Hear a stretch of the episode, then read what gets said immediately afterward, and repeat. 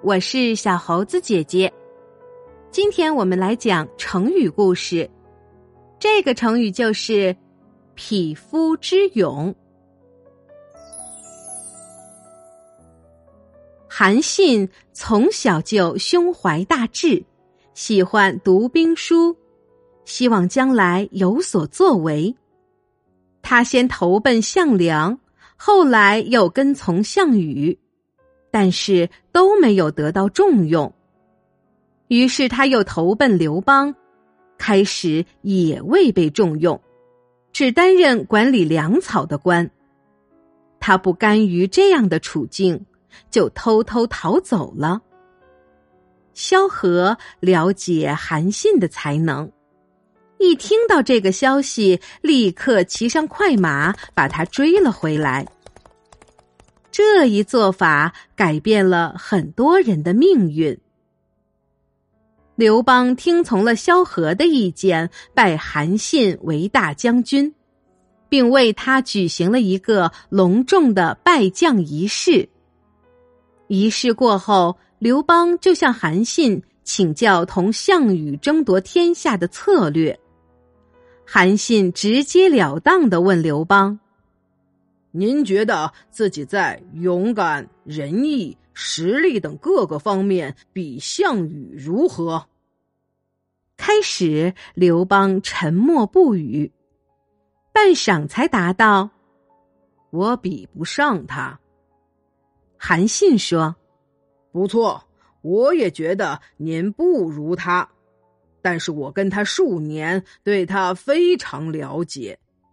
项羽是个非常勇猛的人，一声呼喝就可以压倒几千人。不过他不善于任用贤能的将领，他的勇只是单纯的匹夫之勇。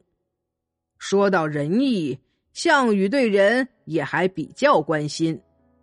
但是他不轻易重赏有功的人，只玩弄些小恩小惠，他的人自然也是假仁假义。另外，他分封地盘不公，诸侯都有些意见，军队扰害的地方，百姓怨恨在心。因此，目前他虽然实力很强，但很快就会被削弱的。大王，您只要反其道而行之，那么成功夺回关中之地并不困难，进而夺取天下，自然也就指日可待了。韩信的话自然是经过细心观察得出的。刘邦听了韩信的这番话，认为他讲的合乎情理，心中非常高兴。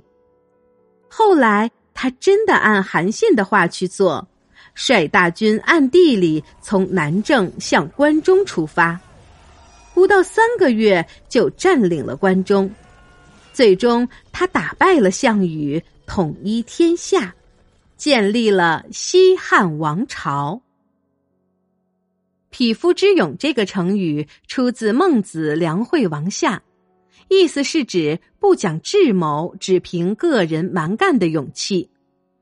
韩信是难得的大才，但是却不被项羽重用，愤然出走后被刘邦挽留，委以重任，诚心辅佐刘邦大败项羽，一统天下。